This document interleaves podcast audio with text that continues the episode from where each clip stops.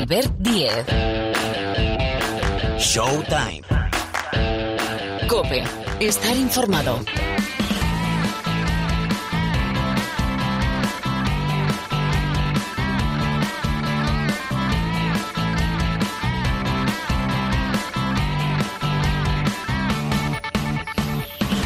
¿Qué tal? ¿Cómo estáis? Bienvenidos, bienvenidas. Una semana más aquí al rincón del baloncesto de la cadena Cope. Vamos a, vamos a escuchar nuestra sintonía, Sergio. Aquí arranca un nuevo capítulo de Showtime. Bueno, como dice un amigo mío, ya que la tenemos y la hemos pagado, vamos a escuchar la sintonía.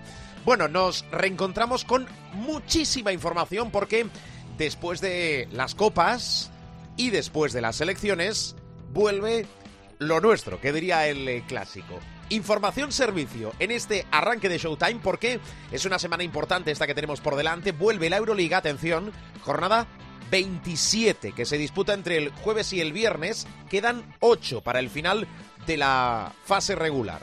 Jueves, partidos de los equipos españoles.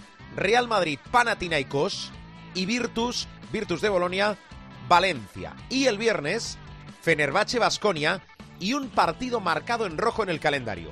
Barcelona, Mónaco. Porque si no hay problemas de última hora, si no hay lesiones o molestias que lo eviten, este viernes, en función de cuándo escuches el programa, va a redebutar Ricky Rubio con el Barcelona, va a volver a una cancha de baloncesto. Después vamos a escuchar a Ricky Rubio presentado y firmando contrato hasta final de temporada con el conjunto azulgrana porque yo creo que era necesario que tú, que ahora nos estás escuchando, también escuches la voz de Ricky Rubio para saber realmente, más allá de lo que nosotros te hemos explicado, qué ha pasado, qué le ha pasado y por qué ha pasado Ricky Rubio en este túnel en el que ha estado los últimos meses, en una parte importante del 2023. Con lo cual, hoy aquí escuchamos a Ricky Rubio. Vuelve también la Liga Endesa, jornada número 23, cuatro partidos se van al sábado. Unicaja, Surne Bilbao Basket, Baxi Manresa, UCAM Murcia, Lenovo Tenerife Granada y Juventud de Badalona Río Breogán. Y cinco encuentros se van al domingo con ese Dreamland Gran Canaria Obradoiro, Andorra, Morabanca Andorra Real Madrid, Valencia, Thunder Palencia, Covirán Granada, Basconia y Barcelona Zalgiris. Vamos a recordar estos partidos del domingo con el Basket Girona Obradoiro, Morabanca Andorra Real Madrid, Valencia Basket, Thunder Palencia, Dreamland Gran Canaria Basconia y Barcelona Casa de Mon Zaragoza. Por cierto que hay noticias también en la Liga Endesa o en lo que son las competiciones nacionales. Debéis saber que hay fichaje en Murcia. Jonah Radeoc, bueno, viejo conocido de la afición española porque pasó, entre otros equipos, por Valencia, este combo base escolta de 26 años, norteamericano con pasaporte de Montenegro, llega a Lucam de Murcia. Vesely, Jan Vesely, ha renovado con el Barcelona hasta el 2026 y, tomad nota, 24 de marzo va a ser un día especial porque el Lenovo Tenerife va a retirar la camiseta del que fue su capitán, Nico Ricciotti, con lo cual nadie ya va a vestir ese dorsal número 5. Pero es que tenemos más cosas. Hemos arrancado mal, digo, la selección española masculina, el camino al Eurobásquet 2025. Dos partidos, los dos primeros de clasificación contra Letonia y Bélgica, con derrotas, además con jugadores ya de Euroliga. Después escuchamos también al seleccionador Sergio Escariolo y preguntamos por el camino, porque no van a volver las ventanas hasta el mes de noviembre para nuestra selección, que realmente eh, la asignatura que tiene, asignatura pendiente por delante, es ese preolímpico para estar en los Juegos Olímpicos de París. Y en la NBA, bueno, en la NBA, borrachera de noticias. Primero el futuro de Lebron, que tiene opción en verano. Vamos a ver qué pasa porque puede renovar con un contratazo, suculento contrato para, eh, contrato para LeBron James, o vamos a ver qué pasa con eh, su futuro. Boston, en función de cuándo escuches el programa, encadena ocho victorias seguidas. Ha metido velocidad de crucero. Hay renovación en la Bahía, en San Francisco. Steve Kerr renueva con Golden State. Tenemos sedes para los All-Star del 25, del 26 y del 27. San Francisco, Los Ángeles y Phoenix. Y después vamos a preguntar también porque están muy de moda desgraciadamente esta temporada en la NBA los arbitrajes y los árbitros. Después de casi un combate de WWE entre Miami y Pelicans hay sanciones. Bueno, de todo esto y más hablamos con eh, Paniagua y con Parra. Se pasa Pilar Casado por el programa. Vamos a hablar con Víctor Navarro de esa presentación de Ricky Rubio, el supermanager, después del supermanager de la Copa y ver qué tenemos por delante con José Luis Gil. Tenemos muchas cosas. Esto, esto es Showtime.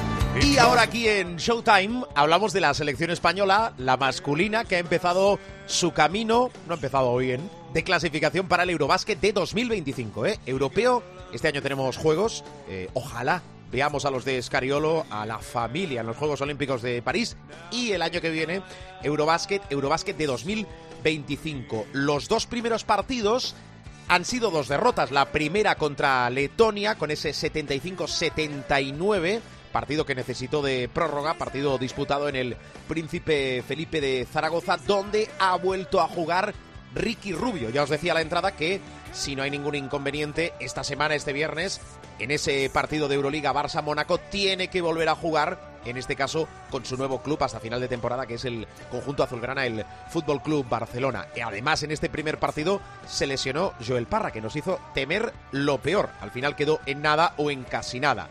Primer partido, primera derrota, 7-5-7-9 y después viajó la selección a Charleroi, a Bélgica, para enfrentarse al conjunto belga con un tanteo muy corto, pero derrota 5-8-5-3. Tranquilos, vuelven las ventanas en noviembre. Ahora le preguntamos a Pilar Casado. Antes, escuchamos al seleccionador Sergio Scariolo. No me voy con sensaciones diferentes respecto a las que tengo observando todos los días nuestros equipos, nuestros jugadores. Eso no quiere decir que no tenga cierta preocupación. Todos somos conscientes de nuestro, de nuestro momento histórico, ¿no? La voz del seleccionador. Pilar Casado, ¿qué tal? Muy buenas. ¿Qué tal? Muy buenas a todos. A ver, hemos empezado mal este camino en la clasificación para el Eurobásquet de 2025. La siguiente ventana que es en noviembre. Sí, es el doble duelo frente a Eslovaquia, si no recuerdo mal, 22-25 de noviembre. Excusa decir que es la ventana importante, porque en el grupo de España pasan dos más Letonia, porque Letonia es uno de los anfitriones. Por tanto, si ganas los dos duelos a Eslovaquia, lo normal es que te metas en el Euro del 2025. Bueno, pues esa es la cita. ¿Qué ambiente hay? Digo, en el grupo y también más allá de lo que hemos escuchado del seleccionador, es decir, de puertas hacia adentro después de estas dos derrotas frente a Letonia y contra Bélgica. Mira, eh, al hilo del sonido que escuchábamos de Sergio Scariolo, evidentemente cuando él dice que no se va más preocupado de lo que ya estaba, significa que ya tenía claro, no ahora ni antes de empezar la ventana, sino desde hace mucho tiempo, cuál es un poco eh, la situación del baloncesto español y cuál es la situación de la selección.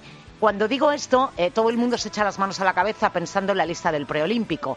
Evidentemente el preolímpico es muy difícil, nadie nos garantiza que vayamos a estar en los Juegos de París por mucho que lo juguemos en casa, pero la lista del preolímpico a priori también debe de ser diferente, lo cual no significa que eh, si tú ganas el preolímpico y te metes en los Juegos, que la situación sea buena. Estamos en una época de transición, es como la, es como la califica Sergio Scariolo, pero eh, es evidente.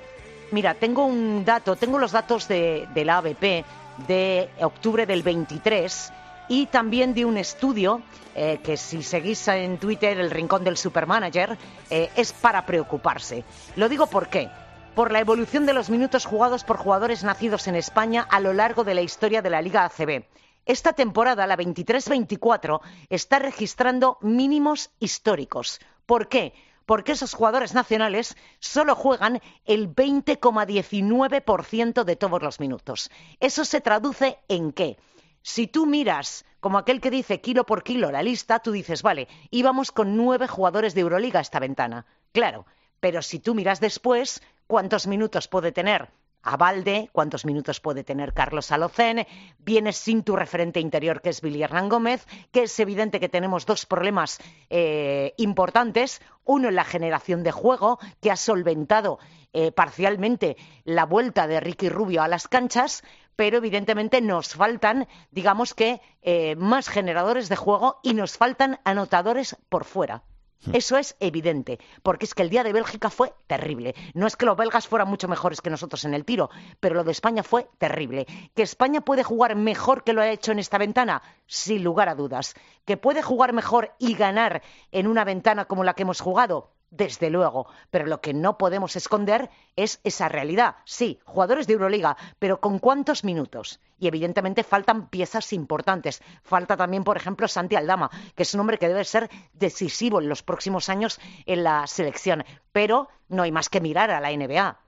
Hace 10 años, 15 años, teníamos una legión de jugadores y además con roles muy importantes en sus equipos en la NBA. A día de hoy no los tenemos, por ejemplo de jugadores decisivos en la Euroliga. Pues había unos cuantos en esta convocatoria, pero evidentemente no estamos hablando de un top 3 de Euroliga. Entonces, bueno, eh, ¿Hay preocupación? Es evidente. La generación que tiene que terminar de relevar a los jugadores que todavía nos quedan de los 80 y algún principio de 90 eh, son todavía muy niños. Los Adaimara y San Almansa, etcétera, etcétera, son unos niños. Así que esa es la situación. Es un, debate, es un debate interesantísimo y es un dato importante también ese contraste entre los minutos con los clubes y lo que deben minutar con la selección. Añade Pilar. No, es, Escariolo eh, lo que ha hecho no es culpar a los clubes, sino lo que ha hecho es instar a los jugadores a rebelarse contra esa situación en el sentido de trabajar más duro que ninguno y tener esos minutos y esos roles eh, en los equipos que a día de hoy no tienen. Bueno, la Próxima cita, y esta sí que es importantísima, preolímpico, del 2 al 7 de julio, para estar en los Juegos. Ellas ya están, queremos que también estén ellos. Oye, una cosa muy rápida, que voy a escuchar a Ricky Rubio ahora. Eh, ¿Cómo has visto ese regreso a las pistas de Ricky? Bueno, se le nota evidentemente la inactividad. Tú piensas que desde el 23 de abril del 23 no jugaba ningún partido. Eh, le he visto sonriente, sí, cuando en Zaragoza acudió a la zona mixta bueno, pues son esos primeros pasitos que ha ido dando, luego hemos visto eh, ayer en la presentación como jugador del Barça. Eh, creo, creo, es una opinión, eh, que todavía, especialmente en ataque, a la hora de eh, tomar decisiones, eh, de jugarse los tiros, le costaba un poquito en los dos partidos. Es verdad que, bueno, en el segundo ante Bélgica eh, tenía una leve sobrecarga en la rodilla operada, que es la izquierda, y por eso no jugó más que en la primera parte. Pero le he visto muy bien en el rebote, le he visto bastante bien en la generación de juego. Bueno, siempre digo que es un primer paso que hay que seguir yendo pues casi casi que día a día, ¿no? Es así. Bueno, vamos a escuchar a Ricky Rubio. Pilar, gracias, ¿eh? Un placer. Un beso. Ricky Rubio, presentado como nuevo jugador del Fútbol Club Barcelona. El miedo es relativo, ¿no? El miedo cada uno lo sufre de una forma y a mí al final era que mm, nada me parecía bien. el, jugador se comió a la persona, creo. No sabía quién era en un momento muy complicado y mm, me han hecho, me han hecho ver de que se puede manejar ese miedo, ¿no? que a veces los nervios em, son buenos para activar el, el, organismo, activar el cuerpo para estar preparado para algo que viene, ¿no? pero tampoco tenemos que relativizar mucho em, y ponerle un sentido a eso. Em, no es lo mismo tener miedo que tener nervios, que estar preocupado, ¿no? Y lo generalizamos a veces un poco y, y nos vamos a extremos. Y hay muchos grises en esta vida y, y estoy aprendiendo a dibujar en gris.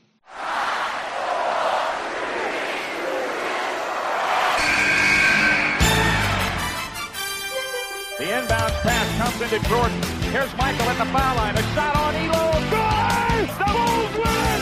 They win! They do have a timeout. Decide not to use it. Curry way downtown. sol con ganas de jugársela. They do have a timeout. The side not using Curry. Way downtown. Abrimos territorio NBA, han vuelto a discutir, no quieren estar juntos, van a entrar por separado, pero ya sabéis que esto, esto son como los Roper, más o menos. Hola, Parra, Rubén, ¿qué tal? ¿Cómo estás? Muy buenas, ¿cómo Lo estás? digo por eh, Sí, la relación con Me la ha vuelto a clavar. sí, sí. Miguel Ángel Pero- Paniagua. Cuidado con lo que dices que va detrás, con lo cual va a tener turno de réplica y tú no. Me- sí, sí, sí, sí. Parra, eh, voy a arrancar preguntándote por el futuro de LeBron James. ¿Qué va a pasar? Que se ha hablado mucho en los últimos días y se está hablando y entiendo que hasta el verano, si no se resuelve antes, se va a hablar. Si te refieres a si se va a retirar o no, dudo que se retire. Pero este es el cuento de nunca acabar. Eh, sí, a mí, Yo digo, si va a firmar un contratazo con eh, Los Ángeles, con los Lakers o qué va a hacer. yo mm, eh, no tengo ni idea. O sea, información tengo cero. Lo que, lo que sí tengo claro es que me parecería muy extraño que LeBron se fuera sin anunciarlo a los cuatro vientos, por su modus vivendi, o sea, lo que ha sido su carrera. Eh, para mí, eh, LeBron es el jugador más grande de la historia de la NBA. O sea, bueno, el, el más grande no, el más grande Jordan, pero el mejor jugador de baloncesto de, de la NBA. O sea, a, nivel completo, de carrera completa, eh, me parece eh, el, el mejor. O sea, estar... Perdona un paréntesis en este debate, que a lo mejor a la gente le sirve también para, para evaluar si es que tiene a- alguna duda. ¿Cuán- ahora a lo mejor te pillo, ¿eh? pero más o menos. ¿Cuántas temporadas estuvo en activo Michael Jordan? Trece. En sus 13. ¿En las dos etapas? Sí. Claro. ¿Y LeBron cuántas? 21 lleva. Y en su vigésimo primera temporada está eh, promediando 25 puntos, no lo ha hecho nadie, con 40 palos. eh, eh, a ver, es que eh, tiene la edad que tiene eh, y, y- y no parece que, que la cosa vaya... o sea, bueno, tiene 39, no 40. Eh, pero vamos, que me da igual. Eh, que el, el- el tema es eh, que la longevidad y la continuidad en la carrera eh, y luego la forma de tomarse en serio su carrera. O sea, hay que ser muy constante para estar 21 años siendo, eh, si no el mejor, uno de los mejores de la liga eh, siempre, desde que aterrizó. Eh, eh, ha batido el récord de participaciones en All-Star, que claro, viendo lo que es el All-Star ahora, pues no tiene mucho mérito a lo mejor, pero antes se medía la grandeza de los jugadores también por, por su- sus veces en el partido de las estrellas. Ha ganado sus anillos, eh, que sí, que ha perdido más finales de las que ha ganado, pero ha estado en 10 finales, que hay que estar en 10 finales. Eh, a mí eh, me parece que es, es un jugador eh, irrepetible. O sea, eh, es muy complicado con 14 años que te digan que eres el elegido, que te lo tatúes en la espalda y que seas el elegido. O sea, es que vamos, yo lo, había visto con Neo Matrix y, y- y nunca más. Y, y claro, viendo también eso, o sea, lo digo, todo esto, el preámbulo que está quedando muy largo, lo digo para, para que no quede como que eh, eh, soy hater de LeBron, que es todo lo contrario, soy gran defensor de LeBron y de su carrera. Pero, siendo sinceros, LeBron eh, ha sido un tío muy que le gusta ser mimado y ser eh, aplaudido y ser alabado y tal. La que montó, por ejemplo, para irse a Miami de tal, eso eh, eh, eh, no entra en una cabeza normal. O sea, tiene que ser alguien que sea muy especialito, montar esa para, para decir, oye, que me piro a, a Miami, que, que su precio pagó por ello, de, de precisamente. Entonces, el otro día cuando dijo, no sé si me iré o, o lo anunciaré para tener un año de despedida, ya te digo yo, vamos, si, si se pira sin decirlo, sería para mí la sorpresa más grande de la historia del baloncesto. O sea, vamos, no, que no lo veo, quiero decir. Y luego, en cuanto a lo de, a lo de renovar, yo también, eh, no sé si viste, cuando acabó el pedido de fichajes, hubo un poco de revuelo en Estados Unidos porque Ramona Shelburne, la amiga del profe, contó que los Warriors habían hablado con los Lakers sobre una posibilidad de que LeBron fuera allí. Y le preguntaron a, LeBron y dijo, yo no tenía ni idea. Pero habrán hablado entre los clubs, puede que le hayan eh, hablado con, con mi agente, pero a mí no me llegó nada. Y, y de hecho, eh, yo no me, no me quería mover de aquí y seguramente por eso ni me lo dijeron, porque mi agente sabía que él me quería mover de aquí y se ha quedado en los Lakers. Hay muchos rumores de que con lo de que quiere jugar con su hijo, que no sé qué tal. Eh, A mí, Brony, por lo que he visto de él, eh, los pocos highlights que he visto de él, de lo poco que he visto de, de la universidad, de, que- de su universidad, eh, desde que ha vuelto, a mí no me parece un jugador top para, para el draft ni de lejos. Eh, pero ni de lejos. Entonces, lo mismo a los Lakers les da igual gastar una 58 del draft en, en Brony, ¿sabes? Eh, para que LeBron esté contento. Pues no está tan así jugando, lo va ganando dos kilos y medio. para quitar la toalla. Pues, pues lo mismo, eh, yo creo que por ese motivo los Lakers no van a perder a LeBron. Es que estoy leyendo eh, a compañeros en Estados Unidos diciendo pues que Miami se podría hacer con el hijo de LeBron, los Knicks se podrían hacer con el hijo de LeBron, no sé qué tal. Dudo que a los Lakers se les vaya a LeBron si realmente quieren mantenerlo por tener o no a su hijo. Eh, bueno, me parece que, este es un, es un futuro recurrente. Es un futuro incierto, sí, sí. Bueno, después eh, del otro equipo de Los Ángeles, de Clippers, que, son noticia también por lo deportivo, pero sobre todo porque van eh, a estrenar cancha, porque van a estrenar logo, porque van a revolucionar el logo y la camiseta. Le voy a preguntar al profe, que ya sabéis, y si no lo recuerdo. A mí lo del logo me mola mogollón, ¿eh? tú querías opinar, te mola mogollón. Bueno, ya sabéis que para gustos, colores. Te quiero preguntar Mira que esta temporada hemos hablado de los árbitros, de los arbitrajes, de cómo se están gestionando algunos partidos. Te quiero preguntar por dos, y, para masticarlo fácil y que la gente lo entienda. Primero, más que un partido de baloncesto, casi acabó siendo una eh, pelea de WWE, el Miami Pelicans. Tenemos sanciones y después explícame la polémica si es que se puede explicar en el Knicks Pistons. Bueno, el, último minuto del Knicks Pistons es, muy complicado. son pérdida de uno, pérdida de otro. Yo no quiero ganar, yo tampoco. Pues, pues anda que tú. Eh, un bonito placaje de Dante Vincenzo después de perder la bola a media cancha, que no se pita nada. O sea, que sí, que toca balón en algún momento de su existencia, sí, después de placar al, rival. Que acaba con un 2 más 1 de, de Hart que gana el partido para los Knicks. Eh, final estrambótico. O sea, pues estrambótico. Eh, y en cuanto a lo de Miami que me parece una broma suprema y, estamos muy en... El otro día lo hablaba eh, con, quién ah, con Corrochano en tiempo de juego, que me preguntó por esto también, por las tanganas. A mí me parece que las tanganas de ahora son un poco, la mayoría son una broma. Y oye, que me alegro, ¿eh? Por eso quiere decir que ha, evolucionado la sociedad y el baloncesto, las dos cosas. Pero son muy de agárrame que lo mato. Eh, de esto de agárrame, agárrame, agárrame. Pero al final nada. O sea, eh, todo empieza por una falta de Kevin Love a Sion. Eh, Kevin Love, que te podrá gustar más o menos, pero el hombre es un tío correcto a más no poder. Es verdad que lo abraza para que no salte Sion, pero es una falta faltita. O sea, vamos, la abraza, Sion cae al suelo porque no lo deja saltar, pero que no es ni con dureza, ni le empuja en el aire, ni hay peligro de que se lesione y tal. Eh, entonces, van a empujar a, Kevin Love de ¿por qué haces esta falta? Tal, pues súper indignados. Eh, en medio de eso, eh, Jimmy Butler va a defenderle y, y Marshall le agarra el pejuezo a Butler, le echa la mano al cuello y ya Butler, claro, cuando ve que le echa la mano al cuello, pues se tira por él como a, matarlo, que luego, verdad, no pasa gran cosa, y se monta la marabunta y empiezan a entrar eh, jugadores a, la cancha, o por ejemplo Alvarado por saltar a la cancha y meterse en la pelea le han caído tres partidos. Eh, y, se suceden las, las sanciones. A mí me parece una broma. Con todo, a mí la imagen de la, de la semana en cuanto a tanganas es la del partido de, de los Warriors con, con los Hornets.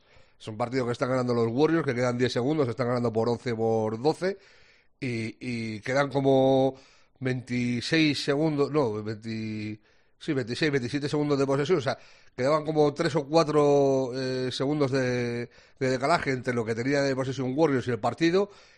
Y Quiñones decide hacer una bandeja, eh, pues a falta de 3-4 segundos. Y Miles Bridge va a intentar taponar, la dan por buena porque el tapón es malo. Y Bridge se, se enfada y, y, le empuja y, y se monta igual pues otra medio tanganía y tal, y va ahí Grant Williams de, de, yo de justiciero de, de la vida a tal. Todo esto pasa mientras Steve Kerr y Steve Clifford se están abrazando. O sea, se están abrazando del final del partido, gran partido monstruo, tal, Clifford eh, felicitando a Kerr, no sé qué, y en un momento dado se ve que Clifford se separa del abrazo de Kerr y dice, What the fuck? ¿Qué, mierda es esta? y claro, eh, pasa porque se está dando cuenta de que se está montando la tangana, ¿sabes? Hmm. Eh, y, y, me pareció surrealista, totalmente surrealista. No sé, como le dije a Corro, en los 80 eh, las peleas eran de verdad. yo he visto eh, pegarse a, Larry Bird, he visto pegarse a, a Mahale, he visto a pegarse a, a Larry Bird con Lambier, por ejemplo, las tijas. Eh, he visto a pegarse a Shaquille con, con Barkley y eso era pegarse, o sea, pegarse a puñetazo limpio. me acuerdo, Barkley pilló un vilo a Shaquille, lo tiró al suelo, o sea, lo de ahora es una bacala. O sea, de vez en cuando ha habido alguna pelea que sí que se ha soltado puñetazos, de, recuerdo de iba con un par de ellas, tal, pero que la mayoría de, de las veces que hay eh, montoneras de estas, al final no pasa gran cosa y es más, ya te digo, pelea de, de gallos que, que otra cosa. Y me parece súper absurdo que jugadores que son profesionales y ganan una pasta eh, se salten las normas eh, atentando contra el eh, eh, sí, contra las reglas sabiendo que le van a meter un puro si no puedes eh, eh, entrar estando en el banquillo en la pista que vayan todos como borregos o sea es una cosa que no me entra en la cabeza Eh, y, es otra imagen eh, muy llamativa acerca de esto es la de Curry en esa pelea eh, entre los Warriors y los, y los Hornets. No se menea de la silla, está sentado con una toalla en la cabeza y está mirando como diciendo, vaya panda de gañanes.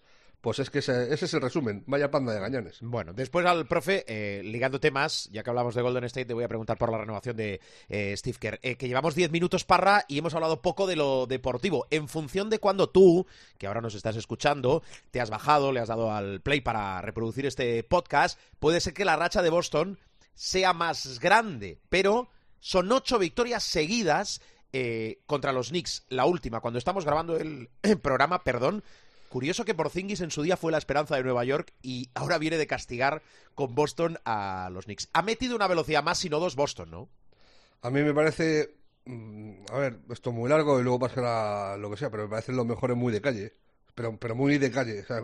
eh, luego los playoffs es otra historia, es eh, grandeza en continuidad eh, extrema, con muy poco margen de, de error, poco margen de descanso, pero la temporada, o sea, ves por ejemplo el, el oeste, pues eh, Minnesota pegándose con los Thunder, con Denver al acecho a, a partido, partido y medio, dos partidos, eh, los Clippers eh, que suben y bajan, eh, un día está Dallas metido en, en playoff directo y otro día baja a la séptima plaza porque han ganado los Kings y, y- y los Pelicans, otro día eh, eh, Sacramento se mete dentro también, o sea, es un sub y baja constante. Los Suns están igual que, Dallas, eh, pasan del quinto al séptimo, al octavo, tal. Eh, el, el oeste está muy, muy igualado eh, y se, se van a decir los puestos, aunque yo creo que esos 10 primeros, si está el corte, yo creo que sí que está hecho.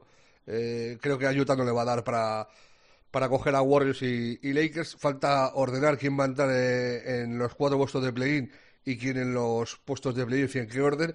Pero en el este, o sea, los Celtics tienen a- al segundo, a bueno, a siete partidos y medio a, a Cleveland.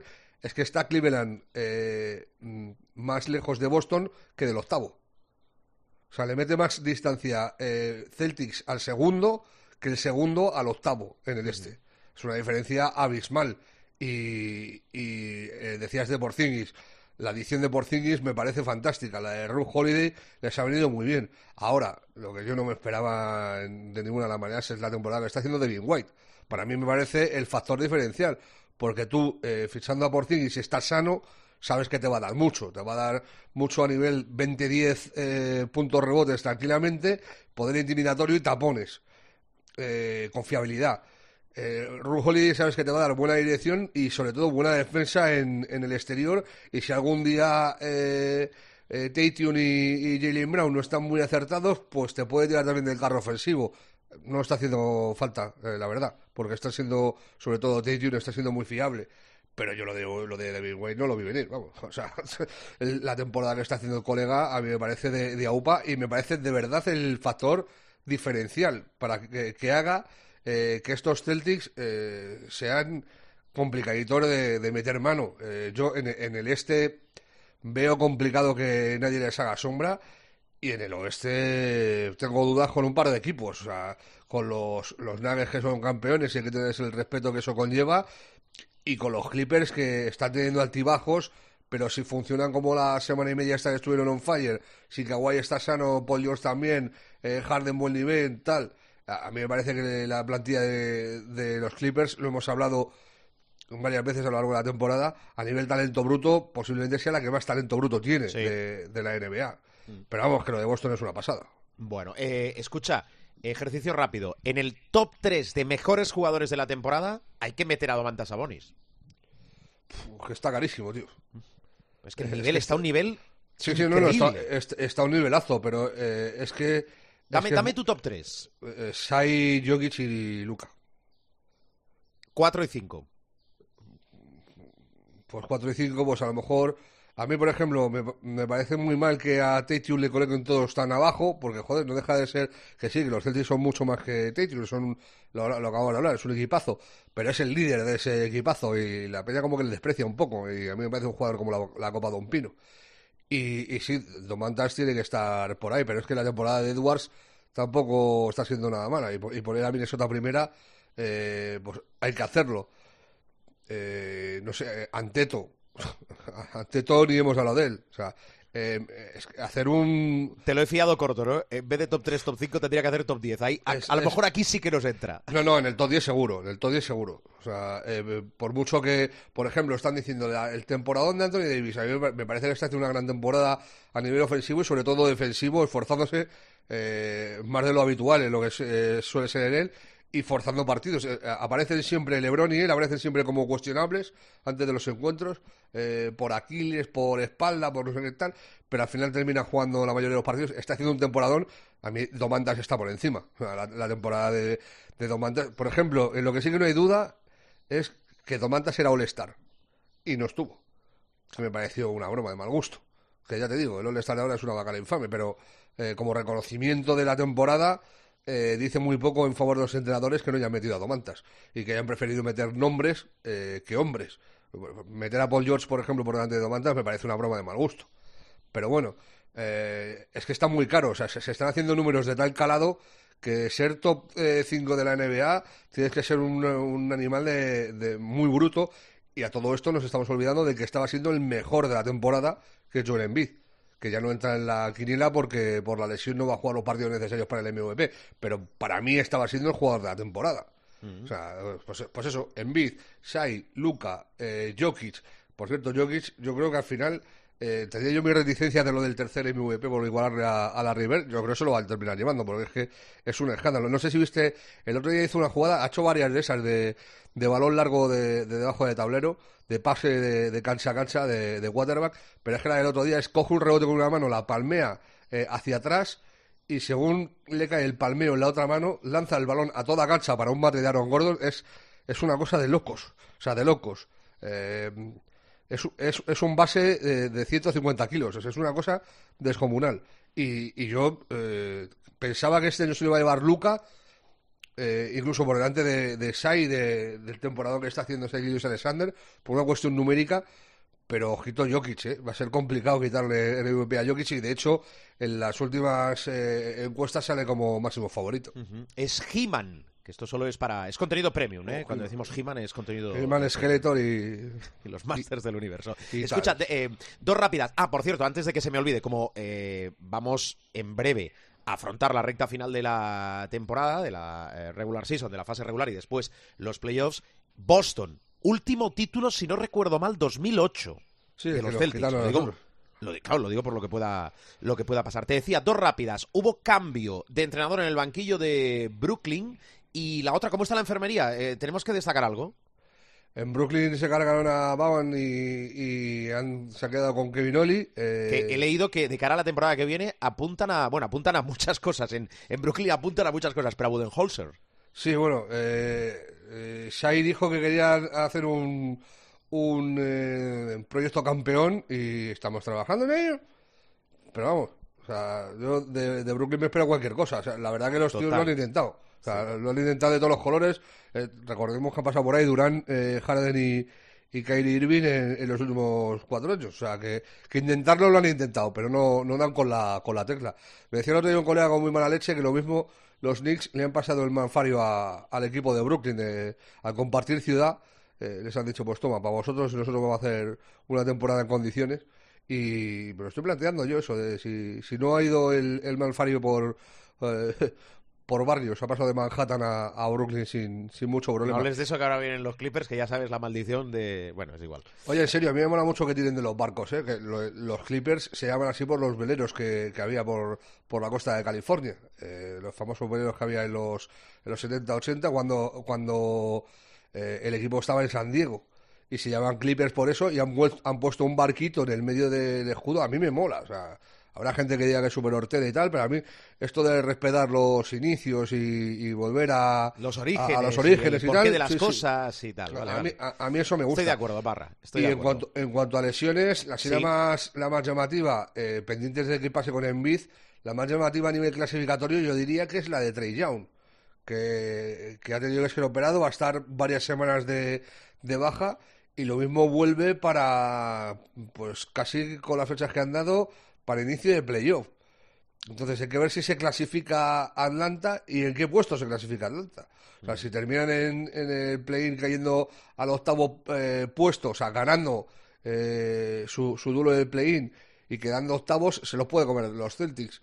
Pues hay que ver cómo, cómo llega Trey Young a, ese final de temporada. Y hay que estar pendientes eh, pues hasta dónde cae Filadelfia. Filadelfia que ha estado buena parte del curso eh, al principio luchando un poquito incluso con los Celtics eh, por el liderato, luego ya luchando por el segundo puesto con Milwaukee, que iba a Filadelfia mejor, y a partir de lo de Miz ha ido bajando, ha ido bajando, a ver hasta dónde caen, que quedan todavía partidos y, la vuelta de, Joel pues todavía queda, o sea, eh, todavía queda para que vuelva. Entonces, hay, bueno, hay, que ver a dónde cae. Eh, eh, con el profe voy a tratar más cosas. Hemos repasado también al inicio las fechas del 25, 26, 27, 2025, 26 y 27 de los All Stars que ha sacado, bueno, ese, ese intento por la NBA de diversificar un poquito, como hace siempre también, esta batalla, no partido, sino batalla de las estrellas, a ver si lo consiguen arreglar. Parra, ¿qué no me tengo que perder esta semana? ¿Qué le pues digo a mi hijo? a, mi, hijo Parra que tiene 12 años y que... Y que 12 años y ya, joder, cómo pasa el tiempo, macho. Eh, imagínate, que, que le encanta ya Morán, no sé si banca bien o banca mal, pero ¿qué no se debe perder? A ver. Joder, me acabas de dejar eso, tío. Lo siento. o sea, de todos los que hay, eh, me gusta ya Morán. Sí. cuidadito con eso. Algo está pasando, ¿no? no es gran jugador, ¿eh? Gran jugador. Eh, en la madrugada del miércoles al, al, jueves. cada uno, hay, dos buenos, hay dos muy buenos. Eh, uno, eh, Denver Nuggets recibiendo a los Kings. Eh, los Kings que han encadenado una serie de victorias seguidas y están engranados ahora en, las, en, la quinta posición de, del oeste contra los Nuggets que siguen peleando. Están a un partido y medio del liderato que llevan Minnesota y, Thunder, pero están ahí peleando por el liderato. Y luego el derby de Los Ángeles, hablábamos de los, de los Clippers. Eh, reciben a, los Lakers. Luego el viernes eh, hay un muy guapo Boston Celtics Dallas Mavericks que conviene ver. Y media hora después, eso es a la una y media, media hora después a las dos, en Minnesota, los Timberwolves reciben a los Kings, que es otro encuentro eh, que conviene ser seguido. Y luego, del domingo, el domingo hay partidos guapísimos y además de hora, de hora muy temprana a las 7, voy a decir muchos, pero es que son chulos todos eh, y, es, ahora accesible. A las 7, Dallas Mavericks, Philadelphia 76ers. Eh, a ver cómo están los Sixers eh, sin Embiid, eh, qué puede dar de sí Teres Maxi tirando del carro y tal. A las 9 y media, Minnesota Clippers, los Timberwolves recibiendo a, a los angelinos en Minnesota. A esa misma hora, los Celtics recibiendo a los Warriors.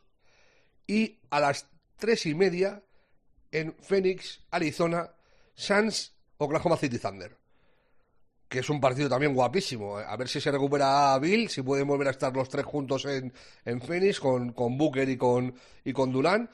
Y, para enfrentarse a unos, a unos Thunder que lo dijimos al principio de temporada y ni en, ni en mis más eh, supremos sueños pensaba que iban a llegar al nivel que están llegando. dije que me habían molado mucho eh, su juego en, pretemporada y en los partidos eh, previos, el ritmo que, que ponían, tal, que tenían pinta de equipo joven, descarado, tal, eh, está líderes del oeste, después de dos tercios de temporada. O sea, para mí son el equipo del año con, con Minnesota, con mucha diferencia, porque lo de los Celtics pues más o menos todos esperábamos que estuviera arriba. A lo mejor no que fueran tan fiables y tan sumamente buenos y dominantes, pero sí que estuvieran eh, arriba en el, en el este.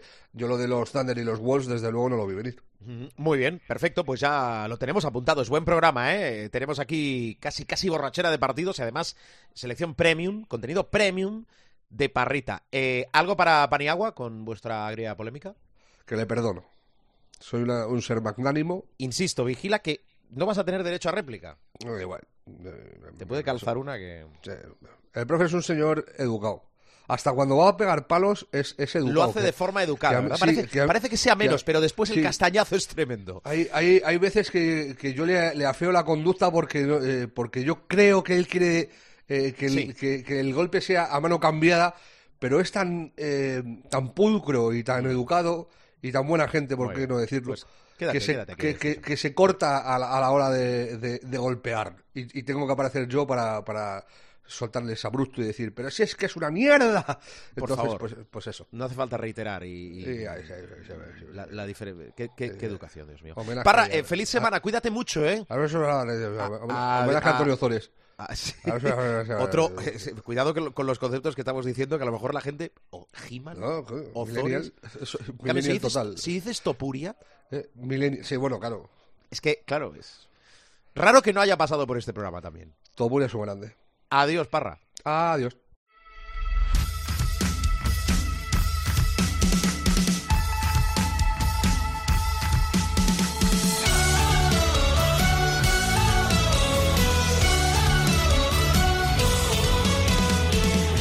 Bueno, saludamos ya al profesor, a Miguel Ángel Paniagua. Está muy quejoso Parra, dice, ¿por qué no os habéis separado? Y... Hola, Pani, ¿qué tal? Muy buenas.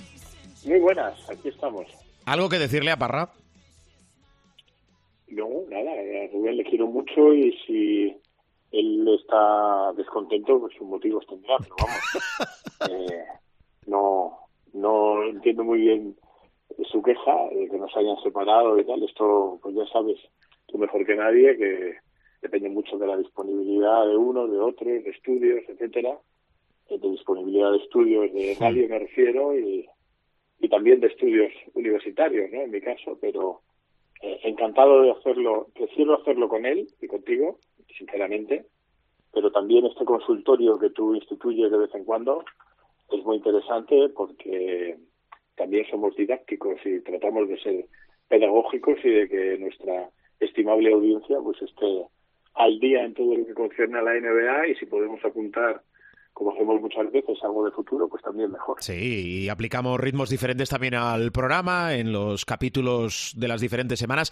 Te quiero preguntar, eh, en tu faceta, yo creo que uno nunca deja de ser lo que ha sido, ¿no? Cuando dicen, no, el exjugador, al final uno siempre es, ¿no? Lo digo porque en tu faceta de representante, y ahora que esta semana ha sido presentado Ricky Rubio como nuevo jugador del Fútbol Club Barcelona, no te voy a pedir nombres, obviamente, pero se habla mucho de salud mental, mm, lo de ir al psicólogo siempre ha sido un tabú y al final es otro especialista en otro tipo de medicina, pero siempre ha sido muy tabú, ahora menos, ¿no? Se habla mucho de salud mental entre los deportistas de primer nivel y deportistas de élite. Insisto, en tu faceta de representante, ¿tuviste algún jugador representado, obviamente, por ti que, que necesitase parar, que te pidiese incluso ayuda de no encuentro mi camino, quiero dejar esto? ¿Algo similar a lo que le ha pasado o igual a Ricky Rubio, profe? Entre los jugadores españoles, uh, francamente no. Entre los jugadores extranjeros que tenían además el componente de estar en un país distinto, eh, muchos de ellos por primera vez en el continente, eh, incluso muchos de ellos por primera vez saliendo fuera de Estados Unidos y de lo que es su círculo familiar o en su caso universitario, sí que hubo algunos que sin necesitar um, ayuda psicológica o presentar problemas evidentes de salud mental sí que necesitaban un cuidado especial por esto que te digo, ¿no? Por la morriña, por una combinación de morriña, si luego no les salían bien las cosas en el campo, pues también estaban uh, mal, pero claro, hay una gran diferencia entre los años 80, 90, incluso te diría principios del milenio, que es cuando yo trabajé más como representante, y ahora, ¿no? Antes uh, todavía estábamos en esa era que tú definías muy bien, en donde expresar cualquier situación de salud mental, de problemas de salud mental, era tabú, y más aún en un entorno como el deporte, como el mundo del deporte, donde el factor uh, dureza, el factor dureza mental también, el, el no mostrar tus debilidades al, al enemigo, eh, era era pan de cada día, ¿no? No se hubiera entendido, no se habría entendido muy bien en esa época. Yo recuerdo que cuando el Real Madrid de fútbol, cuando lo entrenó Benito Floro, fíjate si ha llovido, eh, él se trajo, creo recordar, un psicólogo y tuvo unas críticas feroces. Yo recuerdo particularmente a, por otra parte, icono del periodismo deportivo, José María García, pegándole unos palos al psicólogo y a los jugadores por necesitar psicólogo, que claro, eran, eran otros tiempos. Afortunadamente, hoy en día, ejemplos como el de Ricky Rubio, en su momento de Mark de Rosen en baloncesto, Dak Prescott, el quarterback de los uh, Dallas Cowboys, también salió y eso es muy importante porque los Dallas Cowboys son el equipo de América y el fútbol es la eh, quinta esencia de, la cultura macho, digamos, en el, en el mundo del deporte en Estados Unidos. Toda esta gente son auténticos héroes porque ayudan con su ejemplo entender que los problemas de salud mental son exactamente eh, igual de importantes que los problemas de salud física. La cuestión aquí y creo que esto ya lo hemos comentado en alguna otra ocasión, es que si tú tienes una rotura del ligamento eh, lateral externo, eso se ve con una resonancia magnética y los traumatólogos eh, te van a marcar las pautas de cómo curarte y los fisios te van a recuperar.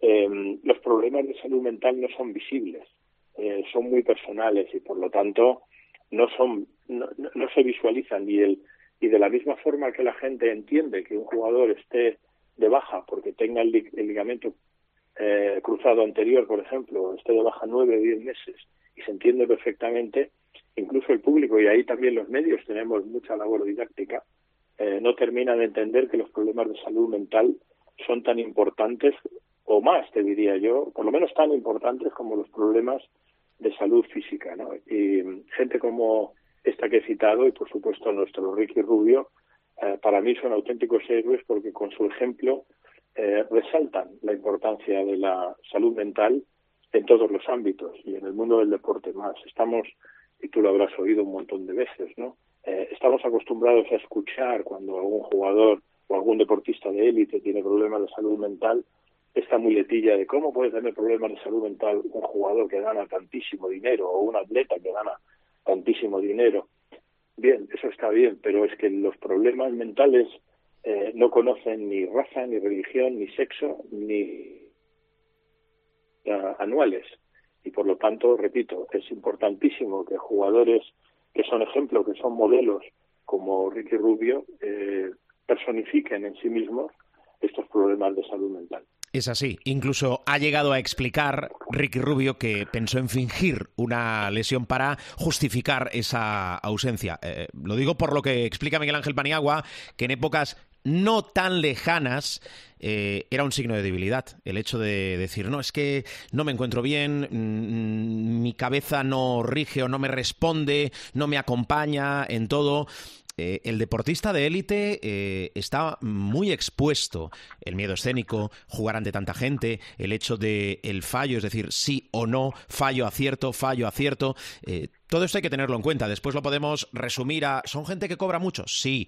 En todo caso, mm, si hay algún pecado es de quien paga, no de quien recibe. Y después, sí, es que entrenan poco, es que lo podemos reducir a lo que queramos, pero después está la persona. En fin, eh, sigo adelante. Profe, tus Clippers, que hemos hablado más con Parra del aspecto deportivo, bueno, sin duda van a ser la franquicia con eh, el pabellón más moderno de la NBA. Y los orígenes siempre hay que cuidarlos. Hay un lavado de imagen tanto de la camiseta para la temporada que viene como del logo, porque hay que recordar que los orígenes de los Clippers están en San Diego. Sí, claro, claro. San Diego Clippers. Los Clippers son una, eh, embarcación, un tipo de embarcación que es muy común en el sur de California y particularmente en la zona de San Diego, que es una zona muy bonita, es una zona eh, eh, que en principio tiene mucha presencia militar de la, de la Armada de Estados Unidos, pero también uh, tiene un, un tipo de vida, un modus vivendi muy diferente al de Los Ángeles y también obviamente al de San Francisco por citarte las ciudades más importantes del estado, ¿no? Pero sí que es verdad que originalmente los Clippers estaban en San Diego, eh, que a su vez tuvieron también una franquicia que eran los Rockets, que luego se trasladaron a Houston, donde el nombre y el apellido les venía como anillo al dedo, eh, pero efectivamente los Clippers eh, estuvieron en San Diego y, y luego, claro, pasaron a un mercado más potente como es Los Ángeles, como durante muchísimo tiempo como segundones, y ahora pues eh, están en una época bajo la égida, bajo el mandato de el otrora CEO de Microsoft, uh, Steve Ballmer, en donde ya han pasado a ser el otro equipo, no el segundo equipo, sino el otro equipo de Los Ángeles. Como es sabido, abandonan la, la Cryptocom Arena eh, en Inglewood, en uno de los barrios de Los Ángeles, en donde comparten uh, casa con los Lakers, y uh, se van a ir al Intuit Dome, eh, como tú dices, lo, que se, lo que se llama en inglés State of the Art Facility, es decir, una instalación con lo último de lo último de lo último, y dentro de esa nueva era, pues efectivamente también eh, han cambiado pues logotipos, el primario, el secundario, el global, en fin, y siempre con motivos muy navales, por así, por así decirlo, ¿no? Lo han encargado, lo han encargado a una compañía de estas de, diseño, a la que han pagado bastante bien, por cierto,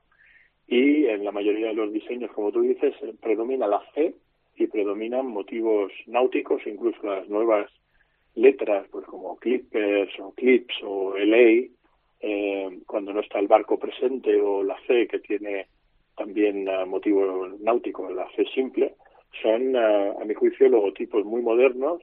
Tengo que hablarlo de todas maneras con expertos en, en marketing en publicidad, porque todavía no lo tengo muy pulido y me gusta consultar a expertos en publicidad, pero a mí me da la impresión de que dentro de esta nueva era, pues también está el, el, hecho de decir, nos, nos cambiamos de casa y aprovechando que cambiamos de casa, nos cambiamos de ropa y, y, de logotipo y de todo para diferenciarnos cada vez más de los que siempre han sido, digamos, los hermanos mayores y los que eh, producían una sombra inmensa sobre la franquicia de los Clippers, que obviamente son los mucho más populares a día de hoy Lakers. Bueno, lavado de cara, a ver si acompañan también los eh, éxitos deportivos. Por cierto, eh, último tema que pongo sobre la mesa, después te pregunto si tú quieres añadir algo más. Una de entrenadores, Steve Kerr, ganador recuerdo, esto siempre es importante tenerlo en cuenta, cuatro anillos de campeón. Eh, va a renovar con Golden State, yo creo que en el podium va, claro, Popovich estoy pensando que es eh, entrenador y presidente en San Antonio. Spolstra firmó, y lo hemos comentado aquí, un contratazo, pero yo creo, por las cifras que se están comentando, que en ese podium, si no en el, en el segundo cajón del podium, va a estar Steve Kerr. Incluso en el primero, ¿eh? porque depende también si a, poco que lo haga bien, entre salario y bonus se pone con la Guardia Pretoriana y con el cuerpo de élite de los entrenadores. A mí me parece que los entrenadores también están entrando en una era en la que eh, se les paga muy bien, como corresponde a lo que son, ¿no? Pues eh, directores de recursos humanos y además los, tácticos, ¿no? Además siempre ha habido una idea de que mm, el salario del entrenador no puede estar muy, muy, muy dispar, no de la estrella, que por supuesto siempre va a estarlo, ¿no? De las estrellas, pero sí aproximadamente del salario del primer jugador reserva, del primer jugador, del sexto hombre, por decirlo en terminología NBA, porque si no, es verdad que en, gestión de recursos humanos, si el, si el director gana uno y el que tú diriges gana 41, el componente económico prima, ¿no? Y a no ser que tengas, como en el caso de Steve o de Spolstra o de Popovich, muchísimos anillos, eh, esa proporción de 1,41 hace que al final el jugador eh, tenga tendencia a pensar, y más en una sociedad y en una cultura como la estadounidense, que donde prima tanto los rankings económicos y el aspecto económico, pues termina también por ser eh, un, entrenador muy vulnerable desde el punto de vista económico. Entonces, cada vez existe más la idea de que, sobre todo los entrenadores que ya han demostrado cosas, que tienen anillos en sus dedos, anillos de campeón, eh, que se les pague digamos que de acuerdo al, al, al salario que podría tener el sexto jugador de, del equipo para mantener también ese criterio de alguien que gana suficiente dinero como para que no le tomen, como decía mi abuela, por el pito de un sereno, ¿no? Y yo creo que es una situación muy interesante. De todos estos entrenadores que hemos citado, pues Steve Kerr se lo merece como el que más. Él ha movido a una franquicia como Golden State Warriors y los ha llevado al título. Es verdad que siempre se olvida que el verdadero arquitecto, digamos el que puso los cimientos de este equipo campeón, que ha sido campeón cuatro veces, fue Mark Jackson, que por una cuestión de carácter y una cuestión de su, de su carácter díscolo hacia lo que es eh, la propiedad y los gestores, digamos, de oficina, eh, no es un nombre muy popular dentro, está siempre en las quinielas, pero al final siempre hay algún tema que impide que sea primer entrenador, ¿no? Pero aparte de que Mark Jackson construyera los cimientos del equipo, eh, Steve Kerr es un entrenador uh, de probado conocimiento y con un rendimiento extraordinario, aparte de un gran tipo. Perfecto. Pues con esta de entrenadores añadimos algo más, profe, si no ya te emplazo a la semana que viene. ¿eh? Bueno, que LeBron James, uh, que estamos ahí, que si se retira, que si no se retira, que si tal y que si cual, eh, está dispuesto a escuchar oferta de los Lakers, no está en disposición de moverse, no está en disposición de cambiar, por lo que yo he oído y se lo he oído a la franquicia contraria, es decir, a los amigos de los Clippers, pero sí estaría dispuesto a aceptar un, un contrato multianual que no sabemos si se cumpliría en su totalidad, pero este hombre tiene en su cabeza a día de hoy eh, la posibilidad de continuar entre dos y tres años más.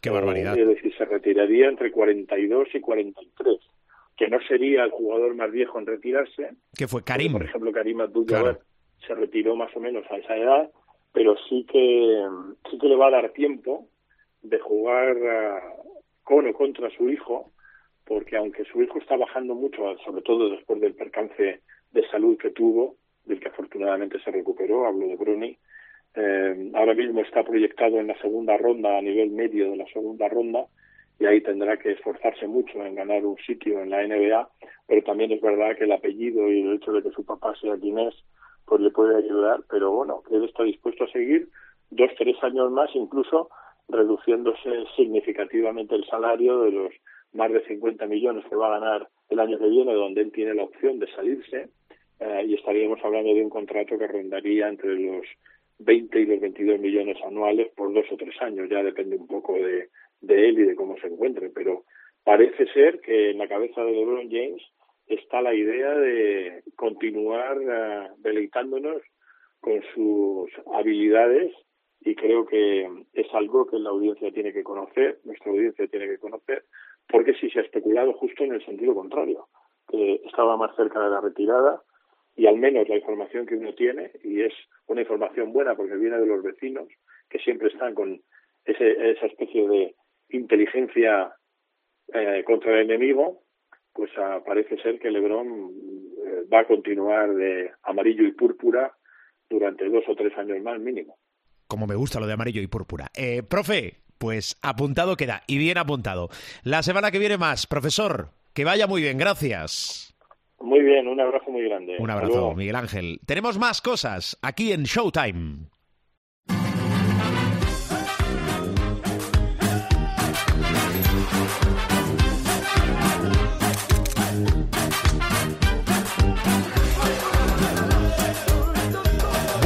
Bueno, bueno, bueno, el supermanager. es que, Hola, super. Es ¿Qué tal, manager? Es, es, una pena, es una pena, es una pena. ¿Sí? Sí, porque lo más interesante de esta sección es lo que nos sube al podcast. Escucha una cosa. Lo más interesante. Escucha una cosa. ¿La puntuación en la copa qué?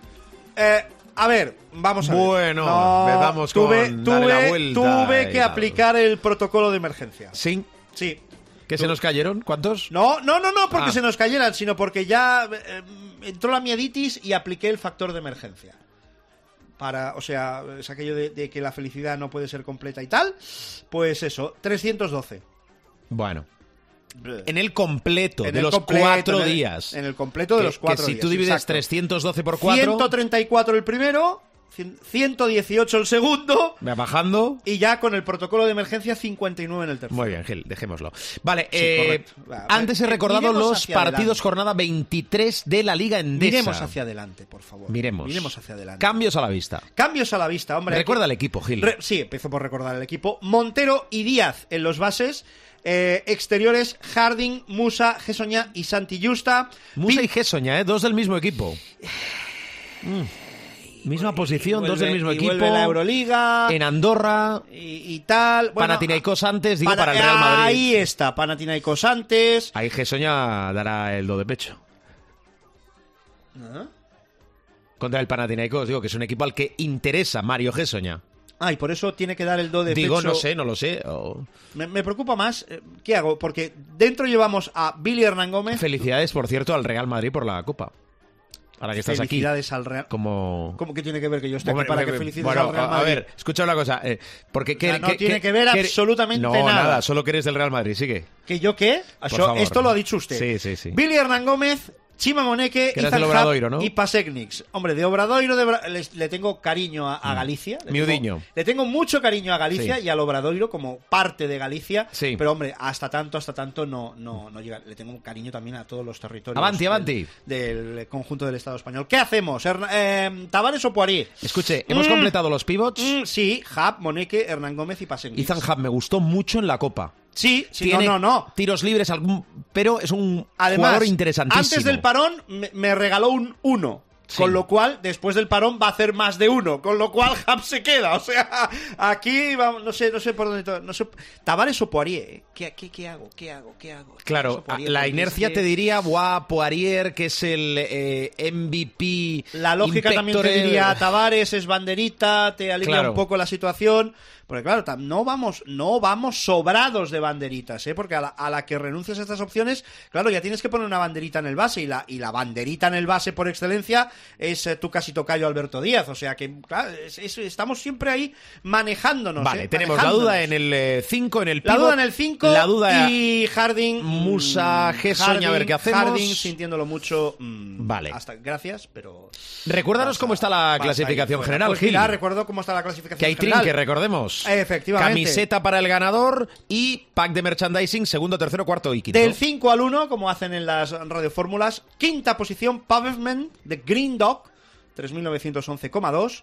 Cuarta posición, Box to Box, Pin Down, 3.912,8.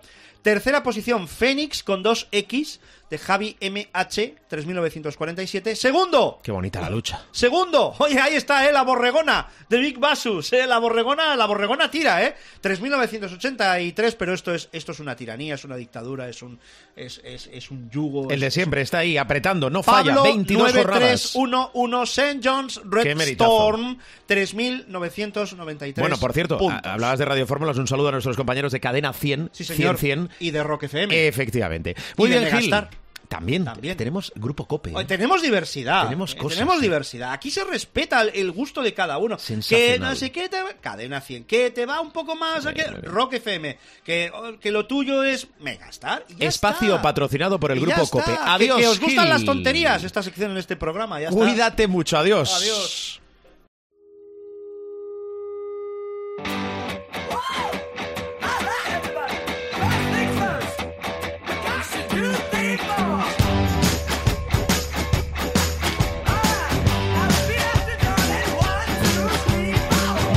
Vamos, bajamos la persiana, el telón del capítulo de esta semana.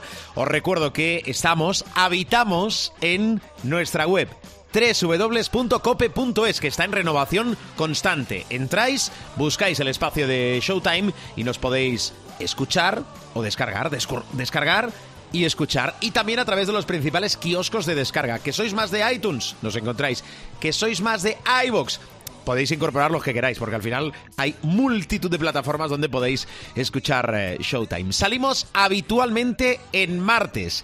Recordad, prudencia y que el baloncesto os acompañe. ¡Adiós!